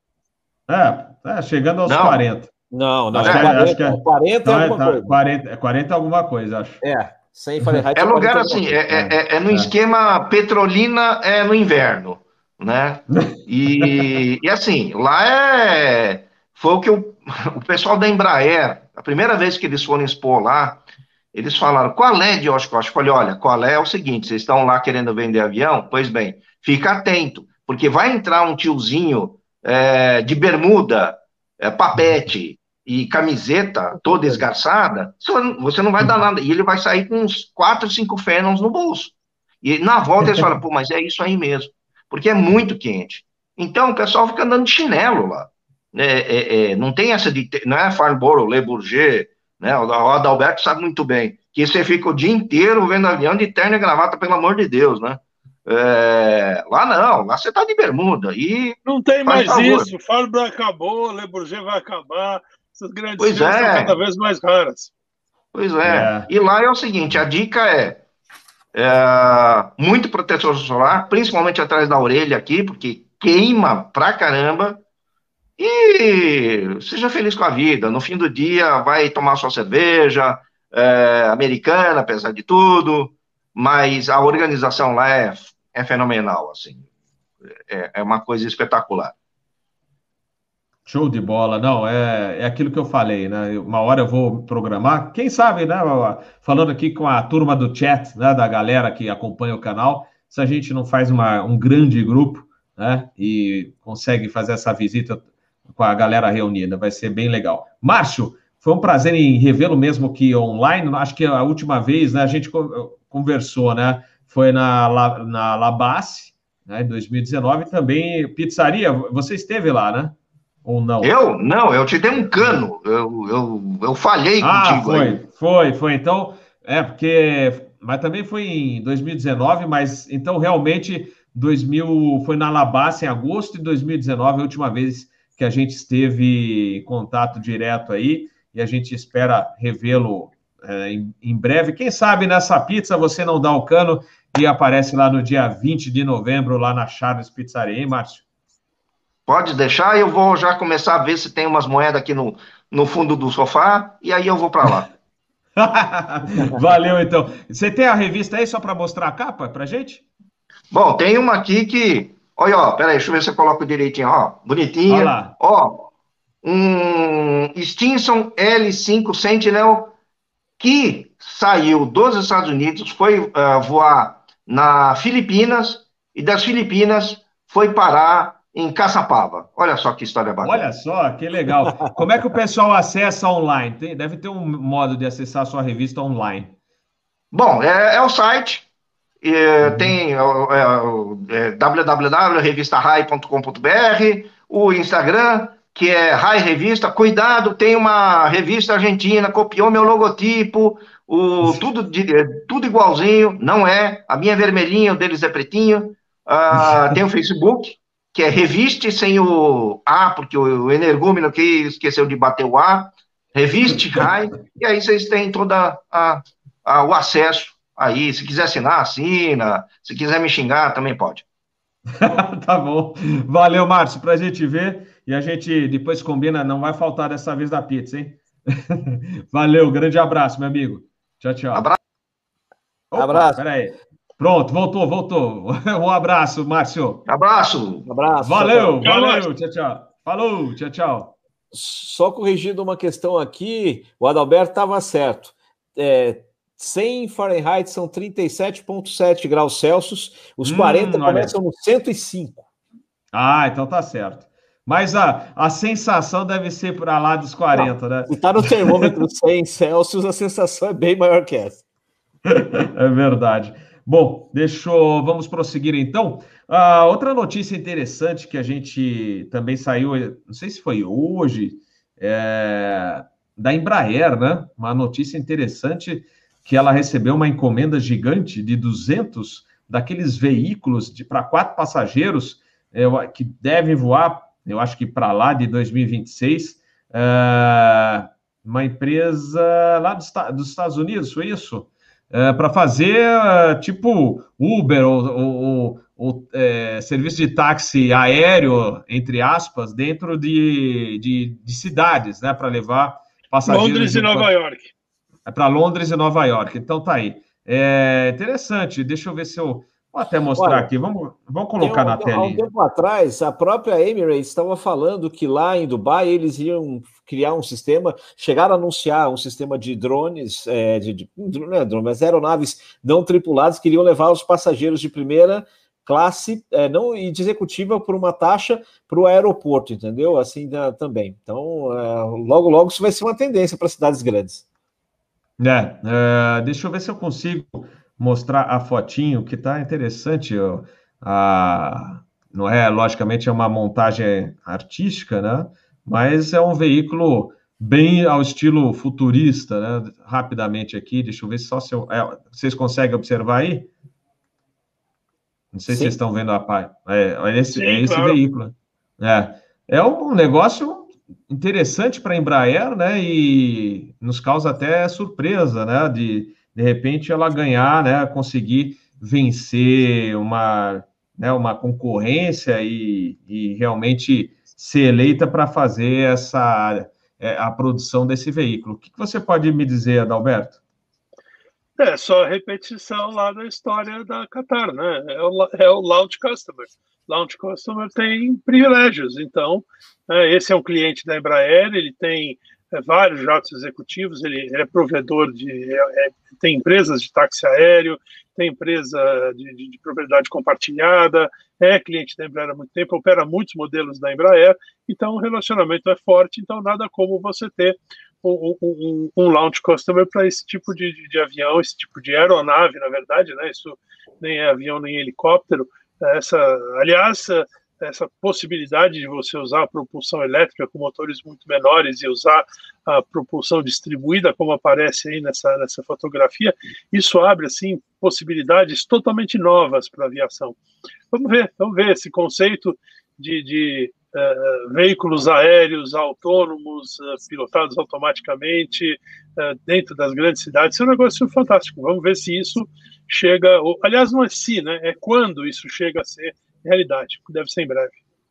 É verdade, é verdade. Daqui a pouco, é, realmente aquela realidade, né, é projetada de aviões também sem pilotos, está chegando. Aos poucos, é, é, vai começar com um piloto só e o cachorro, né? Para o cachorro vai latir se o piloto tentar mexer no algum comando lá. Peter. É, a gente, a gente já conversou sobre isso, né, Robert? É, é verdade. Inclusive, inclusive já confirmaram para mim que a próxima geração do 320 e do 737 já está sendo concebida para ser single pilot, né? O que faz todo sentido agora que você tem esses sistemas automáticos de pouso, né? Que, que já vem sendo utilizados aí pela Piper, pela é, desenvolvido pela Garmin o sistema. Então é, tá, tá prontinho. A única dúvida é o CRM, porque vai ser um só para decidir é, vou ou não vou pousar com essa trovoada, né? Agora, é, lógico, deve ter provavelmente é, sistemas automatizados de, de, Exato. sistemas automatizados de auxílio de decisão, sem dúvida nenhuma. Né? Você é. precisa vir com um pacote grande, é, inclusive automação do voo. Você não vai ter que ficar digitando frequência de rádio para mudar de um para o outro, certamente isso vai ser tudo automatizado. Então tem muita coisa que vai acontecer, mas o importante é o seguinte: tudo isso já são tecnologias prontas. Uhum. Você não precisa fazer é. nada, é simplesmente você integrar o sistema e botar para voar. Então, e, e, e aquilo, né? Para a eventualidade do piloto passar mal, tem lá um, um tripulante, lá, um comissário que está treinado para apertar o big red button e o avião vai para o chão tranquilamente sozinho. É isso aí, é isso aí. Peter. Ah, vou contar uma historinha aqui. Era uma vez a NASA, no final dos anos 90, que veio com aquele conceito dos, dos seriados Jetsons, né? Que um avião, a pessoa podia pilotar seu próprio carro, né? Voar seu próprio carro, né? E eu trabalhei no projeto do SATS, Small Airplane Transportation System, tinham vários projetos ligados a isso. E como na época não tinha esse tipo de tecnologia, a ideia foi ter jatos pequenos. Foi aí que nasceu o Finan 100, o Finan 300, o Eclipse 500, porque a NASA estava promovendo esse tipo de, de ideia, que tivesse um avião que fosse muito simples de operar, que você pudesse ser uma certificação simples, e a, a ideia era o executivo mesmo, ele aperta botão, o avião faz tudo sozinho, né? Então, essa era a ideia inicial uh, que não funcionou para isso que eles queriam, mas funcionou com essa classe de jatos que surgiu, que é o, o small, o jato small, né?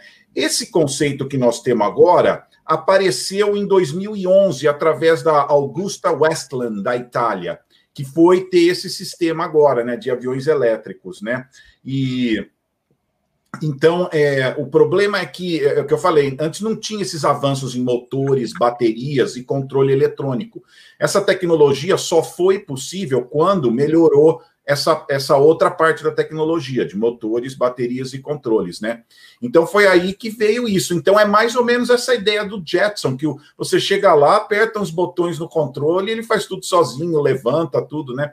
O Elon Musk ele é crítico disso por causa da meteorologia. A única coisa que ele falou, olha, a ideia é legal, mas o que me preocupa é a meteorologia. Como é que a gente vai lidar com o mau tempo? Se o cara não é muito consciente, quer levantar e o vento quando em cima de cidade. A única coisa que ele que ele criticou, né? Então é isso. Então, só para adiantar, né, essa, essa empresa para a qual ah, foi, foi vendido seus aviões se chama Halo, é uma empresa que trabalha com helicópteros já, eles fazem charter, eles fazem fractional ownership, que eu não sei falar em português como que é. Uh, Eles já Propriedade compartilhada. Exatamente, obrigado. Eu esqueço não falar em português. Eles já fazem manutenção nos Estados Unidos e na, e na, United Kingdom. Então, é uma empresa que já mexe com helicóptero. Para eles mexerem com isso é uma coisa simples, já tem infraestrutura, né? Então, essa empresa da Embraer chama Eve Urban Air Mobility. Então, toda hora que você lê alguma coisa, você vê UAM, você já sabe o que, que é. É esse novo conceito, essa nova indústria que está surgindo que chama Urban Air Mobility, tá? E o da Embraer é Eve, né? É uma empresa nova da Embraer que estava funcionando em Melbourne, na Flórida, onde eles já faziam alguns aviões executivos, né? E, e essa empresa que está comprando, ela está ligada a uma outra empresa maior chamada One Sky Flight, que tem marcas como FlexJet e assim, né? E uma coisa interessante da Embraer é que eles estão com uma outra empresa, acho que até ligada aí do Brasil, ela já está desenvolvendo um Air Traffic Control Software, porque esse tipo de transporte ele teria que ter um outro tipo de air traffic. Você não pode congestionar o air traffic normal, né? Então eles já estão até pensando nisso, que tipo de air traffic a gente vai ter para controlar isso numa cidade grande, né? Então a Embraer já está avançada, eu esqueci o nome da empresa aí do Brasil que eles têm. Atec. Exatamente. Então, eles já estão trabalhando nisso, né? Esse é um mercado que para 2041 deve chegar a 14,7 bilhões de dólares. Então, é uma coisa que, que vai crescer muito. E eu li num website aqui que, um, que quando a coisa, a tecnologia melhorar, melhorar e eles fazerem produção em massa, tudo, um voo de 100 quilômetros teria um custo uh, para a empresa de 72 dólares por 100, por 100 quilômetros. É um custo relativamente baixo, né? Uh, inclui tudo, piloto, tudo, eletricidade, tudo. Então, eles acham que no futuro, quando já embalar, eles podem conseguir até um custo de 72 dólares para cada 100 quilômetros. Né? Claro que eles não vão vender por isso, eles vão maximizar o lucro. Se alguém pagar 400, 500 dólares, vão ganhar o máximo, né? Mas é muito interessante. Então, só para vocês saberem, é uma nova indústria que chama eVTOL, Electrical Vertical Takeoff and Landing, tá? Uma nova indústria começando aí, tá bom? Então, só esses dados interessantes aí que eu pesquisei aí. Falou bonito. Você me, dá, me dá cinco minutinhos, Robert? Manda. You have o control. Peter falou do SATS. O SATS, SATS foi um projeto fantástico da NASA. Eram dois projetos que tinham o SATS, Small Aircraft Transportation System, e o GAP, que era o General Aircraft Propulsion. E a ideia era criar novos conceitos para aviões e motores de aviões. E, e uh, assim, ideias totalmente revolucionárias. Uh, partir do princípio de, de highway in the sky, você ia ter instrumentos no avião que você pilotaria como se fosse num videogame. Apareceria ali as janelas e você ia voando o avião dentro daquelas janelas ia chegar no seu destino. Uh, o, o, projeto completo previa ensinar pilotagem uh, na high school, então todo aluno de high school ia ter uh, o treinamento básico para poder voar, e você ia usar um sistema de aviões de pequeno porte, de aviação geral, espalhados pelos Estados Unidos inteiros, em oposição à concentração em aviões de grande porte e hubs cada vez mais congestionados. É um projeto fantástico. O Cirrus é um filho direto desse projeto. É, o uso da, da, é, do material composto para fazer a fuselagem, para fazer as asas, é, com toda a resistência, é, o, o, projeto do paraquedas balístico, tudo isso estava amarrado dentro desse pacote do SATS, e o SATS só não foi para frente porque ele foi atropelado pela crise econômica lá de 2008. Todos os produtos que estavam ficando prontos iam chegar ao mercado, inclusive o, o jato Eclipse é um exemplo clássico disso.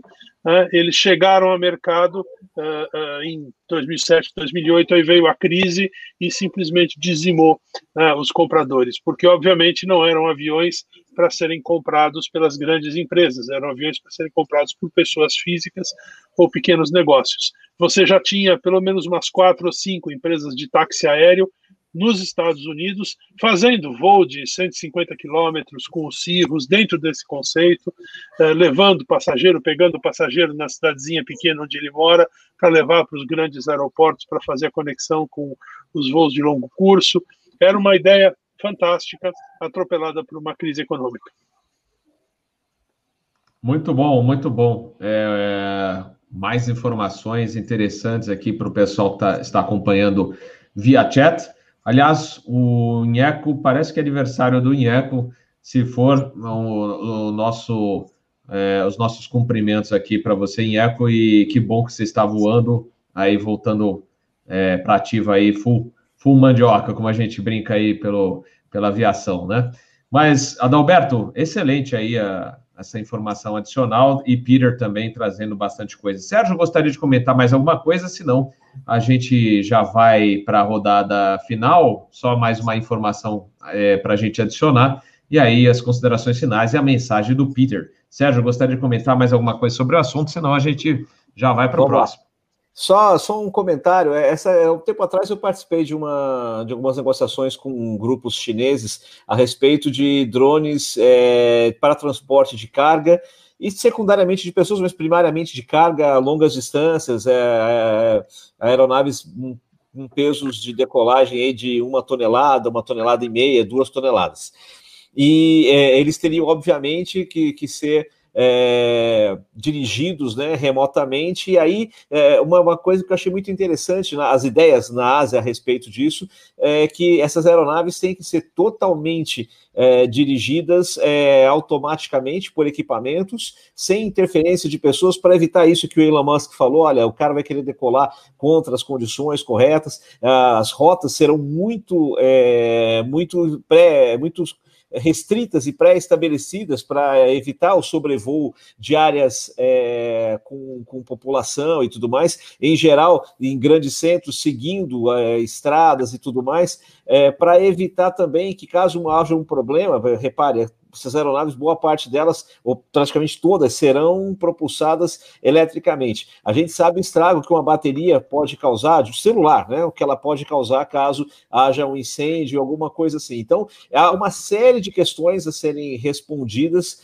para você é, começar a colocar essas aeronaves para operar comercialmente, ainda que seja com carga. Com passageiros, então, mais complicado. Então, é, é um negócio de altíssima complexidade, envolve vários setores, demora alguns anos, mas certamente é o futuro.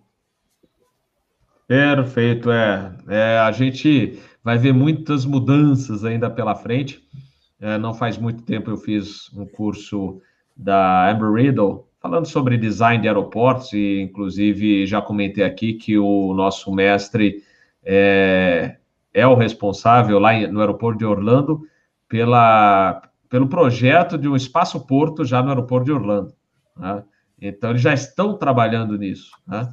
E aí, uma, uma, um exercício que ele fez durante a aula, que foi muito difícil para todos, né, todos os alunos, é, uma provocação, ela fala assim, e daqui a 100 anos, como é que você, vocês acham que estará a aviação? Foi muito difícil para a gente colocar a cachola para funcionar e porque a gente trabalha muito na até com a física atual, né? A gente não sabe daqui a 100 anos se de repente vem alguma coisa, uma nova tecnologia que fala, pô, aí já realmente até as viagens espaciais sejam mais fáceis. Por enquanto é, é a, aquela tecnologia física que a gente conhece. Mas daqui a 100 anos a gente não sabe não, o que, que pode vir pela frente. Mas é, tem muito assunto para a gente debater aqui no canal Asa sobre o futuro do, do transporte aéreo, né? mas falando de maneira geral, né? não um avião só, mas é, até desses drones que vão é, tra é, transportar passageiros a serviço de um Uber, né? de um serviço como Uber.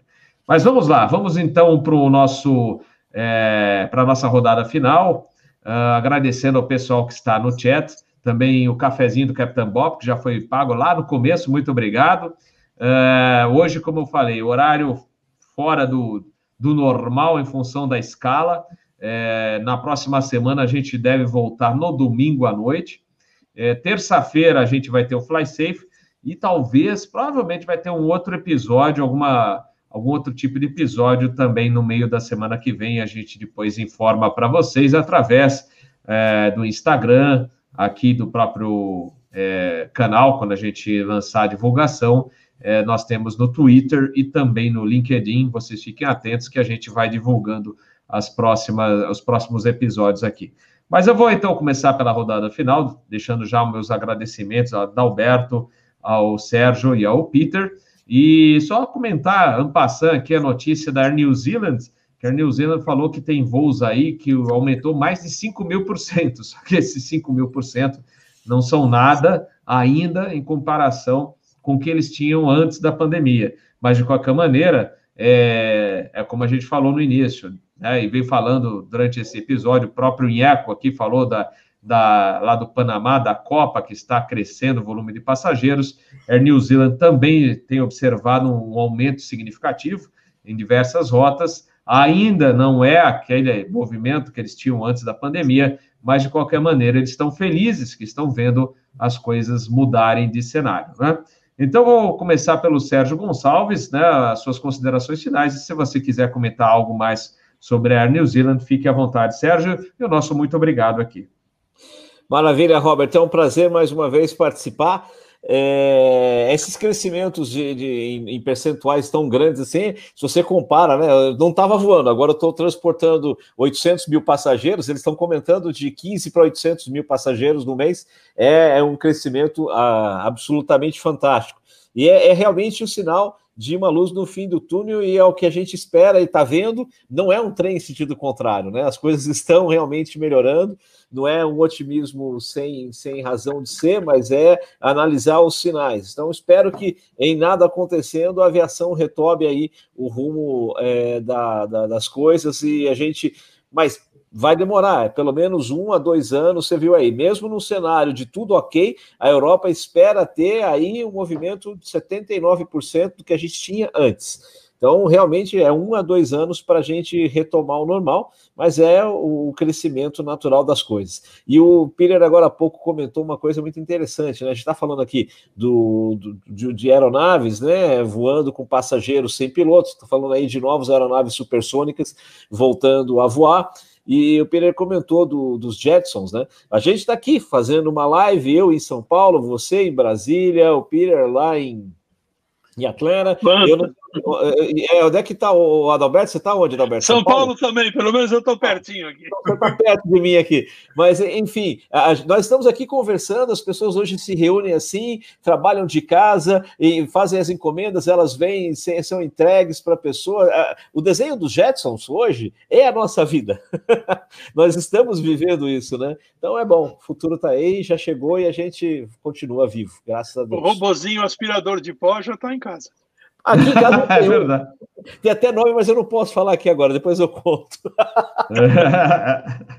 ah, é. Olha, o Fernando, Fernando mandando cafezinho aqui para o Capitão Bob, obrigado, e perguntando, Sérgio, você já tem valores para os livros ou ainda não tem isso estimado? Estou trabalhando para ter o menor valor possível. É, acredito que o livro vá custar em torno aí de seus 200, 200 e poucos reais, é algo bem acessível. Tá, isso cada um ou, ou cada é, um, né? Bom, ca, ca, infelizmente, cada um, porque é, é basicamente o custo de impressão do livro, né? Eu estou negociando com o pessoal da Amazon e com umas outras duas.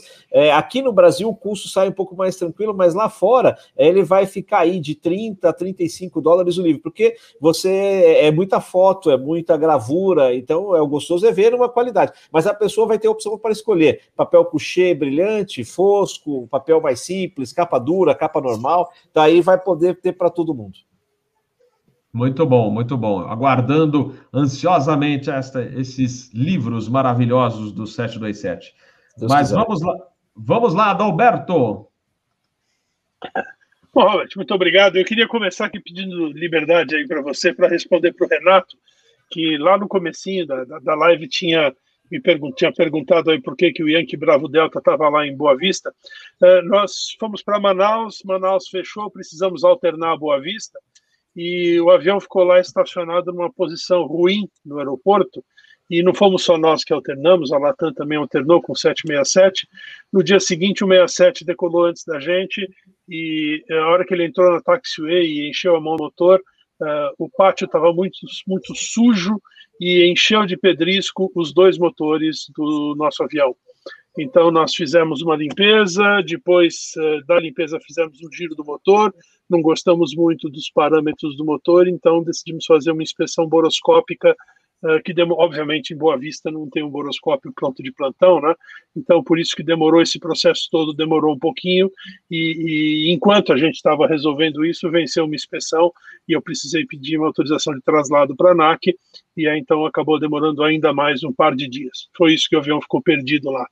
Uh, eu queria comentar outra coisa, Robert. Você falou da Air New Zealand, né? E eles estavam falando desse crescimento todo. Não sei se você reparou no número absoluto de passageiros por mês, né? Alguma coisa da ordem de 850 mil passageiros por mês, uns 10 milhões de passageiros por ano, né? Um décimo do mercado doméstico brasileiro. Então, vocês aí, por favor, todos tenham isso em mente. O nosso mercado é enorme, enorme. Então, uma empresa como a Air New Zealand né, tem um décimo, o total de passageiros transportados no país é um décimo do que a gente tem aqui no mercado doméstico brasileiro. Então, lembrem sempre disso. E, bom, no mais, obrigado, obrigado, Robert, obrigado a todos vocês que, que estavam aí assistindo a gente nesse, nesse, nesse período todo. E fico aqui esperando aí a próxima oportunidade para poder compartilhar essas horas gostosas com vocês. Nós que agradecemos, Adalberto, obrigado aí pelas explicações. E o ainda falando de um assunto que o Flávio aqui é, falou: olha, aviões sem pilotos, drones, é muito. É, tirando. É uma tecnologia que vai tirar muitos empregos. Certamente uma mudança grande, né? Mas a gente sabe que, por um lado, é, alguns tipos de serviços vão sumindo, e aí. E outros aparecem, né? É, cria-se cria-se outros, né? Existe a necessidade. Hoje mesmo você já tem pilotos de drones, né? Eu falo assim: olha, tem vagas para pilotos de drones. Então, a gente não sabe aí o que, que vai aparecer pela frente, os voos suborbitais, né? O voo de turismo, o voo normal. Então, eu acho que, infelizmente, para quem é piloto, pode ser realmente que os dias né, estão chegando aqueles dias que a gente não quer ver, que é acabar o piloto no cockpit. É, não que vai ser agora, no futuro, em futuro próximo, talvez eu assista isso, é bem provável, mas por outro lado, a gente sabe que surgirão outros tipos de empregos na área. E o que vale a dica é que a gente não pare de estudar e procure se atualizar sempre para, de repente, ser aproveitado em outras áreas. É a dica que eu posso dar para todos os colegas é, do voo, que a gente procure sempre se atualizar e buscar é, outras, é, outros cursos que possam estar relacionados ou não, porque se a gente precisar, a gente também entende de outras áreas, não é verdade? Mas vamos ao Peter Beyond, sua mensagem final, suas considerações finais e sua mensagem tão esperada nesta semana. Só, só um comentário para o Adalberto. Adalberto, se, se você fizesse uma arremetida há 30 anos, ninguém ia saber. Hoje, todo mundo vigiando seus aviões, não pode acontecer pois nada. Pois é, pois em é. um minuto, o mundo já sabe o que aconteceu, né? Interessante, né? É por aí. Mas é, é, por aí. é verdade. Não pode acontecer nada, está todo mundo ali. Mas tá bom, olha, eu, eu, toda semana eu fico, eu faço uma oração, falo, meu Deus, me fala aí o que, que, eu, que, que eu falo essa semana. E às vezes acontece alguma coisa que me dá uma, uma dica do que falar, né? Então aconteceu uma coisa interessante, uma pessoa me passou um e-mail e falou assim: olha, precisamos ter uma conversa. E eu e aconteceu um incidente com essa pessoa há uns seis meses atrás. Eu falei assim: ai, vou chegar lá e e a, e a pessoa precisava fazer alguma coisa para mim. Ela vai querer brigar, e vai sair briga, não sei o que lá. Daí eu já fiquei nervoso. Daí passei três dias já me defendendo. Eu ia andar na, na, no parque aqui, em vez de descansar, eu já ficava ali. Eu preparei um PowerPoint, três horas preparando. Se ela falar isso, eu vou mostrar esse PowerPoint. Fiquei lá. Mas foi três dias assim de agonia, né? Daí eu chego lá, eu entro no escritório, ela, oi, que bom que você está aqui. Nossa, quando é que a gente vai ter uma conversa, bater um papo? O que está acontecendo de bom? Me conta aí. Eu entendi conversa. E era conversa. E eu sofri três dias naquela agonia, brigando na minha cabeça. Tirou a minha paz, né? Então, parece que é uma coisa engraçada, mas uma coisa está acontecendo bastante, né? A gente fica brigando com coisas na nossa cabeça, fica tirando a nossa paz, né? E eu sempre falo, né, que eh, tem o vírus aí, já temos vacina, mas tem um vírus que é pior, que mata mais e não tem vacina, que é o vírus da preocupação, da agonia, da, da ansiedade, pessoal. Isso aí está matando pessoas, vocês não imaginam como é sério, né? E todo mundo faz isso, fica ali brigando, né? E tem, tem um da. Olha, só para você ter uma ideia, tem uma pesquisa que o brasileiro é o segundo povo do mundo mais estressado, só perde para o japonês. Então isso está tomando muita conta da gente, está matando as pessoas devagar, pessoal. E o problema é que 85% das coisas que você se preocupa nunca acontecem já tem estatística, pesquisa, né? Coisa que você sofreu à toa por vários anos e nunca aconteceu, né? E as 13%, 13 das que acontecem, geralmente é coisa que você consegue dar conta do recado, e muitas que te, te ensinam uma lição, né? Então tão, não é tão uma coisa tão grave assim, né? Então, quanto tempo a gente perde na nossa mente, desperdiçado, sofrendo, em agonia, com coisa que nunca vai acontecer, né?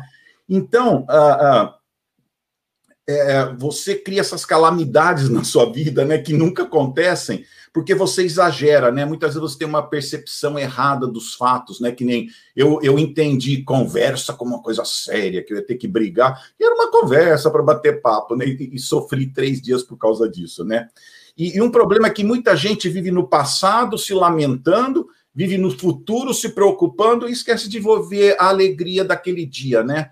E eu, eu vi um autor de um livro, de vários livros, ele falou que o livro dele que ele mais gosta é um que chama Viva o Dia de Hoje, né? É hoje que importa, né? Então, isso que é importante. A gente está gastando muito tempo judiando da gente, né? Vivendo no passado, sofrendo com o futuro e não está aproveitando a vida, né? Então, eu estava olhando aqui na Bíblia uma coisa interessante que eu gosto de ler, que falou, até Jesus falou, pessoal, para de se preocupar, vocês estão se preocupando demais, né? E, Jesus mesmo fala para, os discípulos assim, pessoal, deixa o amanhã para o amanhã, sabe? Se preocupa com as coisas de hoje. Hoje já tem bastante preocupação, né? Então, até isso, né? Tem um lugar na Bíblia que fala assim, né? Ó, não fique ansioso, porque isso aí vai atrapalhar o seu coração e sua mente. Há dois mil anos atrás, eles já sabiam que ficar ansioso, nervoso, preocupado com coisa que nunca vai acontecer, só vai atrapalhar o seu coração, vai fazer mal para você e para sua mente. Pessoal, tem gente em hospital por causa disso, porque não sabe controlar ansiedade, nervosismo, né? Então é uma coisa muito séria, né? Então o que eu queria falar hoje, pessoal, não se preocupar é um aprendizado. É que nem nutrição, você aprende sobre as comidas, o que cada uma tem de vitamina, tudo. E a mesma é, é com não se preocupar. Se você vai vivendo a vida, você não, não aprende a controlar isso, é uma coisa que vai te fazer mal, traz problemas em várias áreas do seu corpo. É interessante, eu vi vários estudos de estresse, como realmente afeta o físico, né? Então, eu queria até sugerir, por exemplo, leia livros bons nessa área. Você tem que se educar nessa área de como evitar preocupações. Tem um livro famoso do Dale Carnegie que chama Como Evitar Preocupações e Começar a Viver. É um livro simples que você pode olhar, né? Então são pequenas coisas que você tem que aprender na sua vida, porque senão essa preocupação, essa ansiedade pode te matar, pessoal, entendeu? Então, façam coisas que, que te ajude a vencer essa, esse tipo de preocupação e ansiedade. Por exemplo, ter fé. Tem um tipo de fé, alguma coisa que você acredita, né? Eu, eu vou numa igreja aqui que você já faz a parte espiritual e a, e a física, porque você chega lá e canta, e bate palma, e pula, então você já faz os dois, né? Mas é muito gostoso, você sai de lá tranquilo, com aquela paz, né? Então é importante ter alguma coisa que te dá essa paz, alguma atividade, alguma coisa que te ajuda a, a a deixar essa, essa ansiedade para lá, né? Então, uma coisa que todo mundo tem que aprender: você tem que aprender a se livrar de ansiedades e preocupações. Existem técnicas, existem livros, e você acha que não está te afetando? Está te afetando. Então você tem que aprender. Então, minha sugestão para hoje, pessoal, aprenda, não fique preocupado com coisas que nunca vão acontecer, não dá dimensão maior para problemas do que eles realmente são, e viva com mais tranquilidade, e viva o dia de hoje, entendeu? O dia de amanhã já vai ter as preocupações para amanhã. Então, essa é a minha mensagem aqui para vocês. Deus abençoe a todos. Obrigado aí, Adalberto, Sérgio, Robert. Obrigado aí pelo convite mais uma vez aí. E tenha um bom aí fim de semana aí para vocês aí. Obrigado. Muito bom, muito bom, Peter. Aliás, o Fernando acabou de mandar um, mais um cafezinho aqui. E para te, te falar isso, eu sou assim. Ele sofre.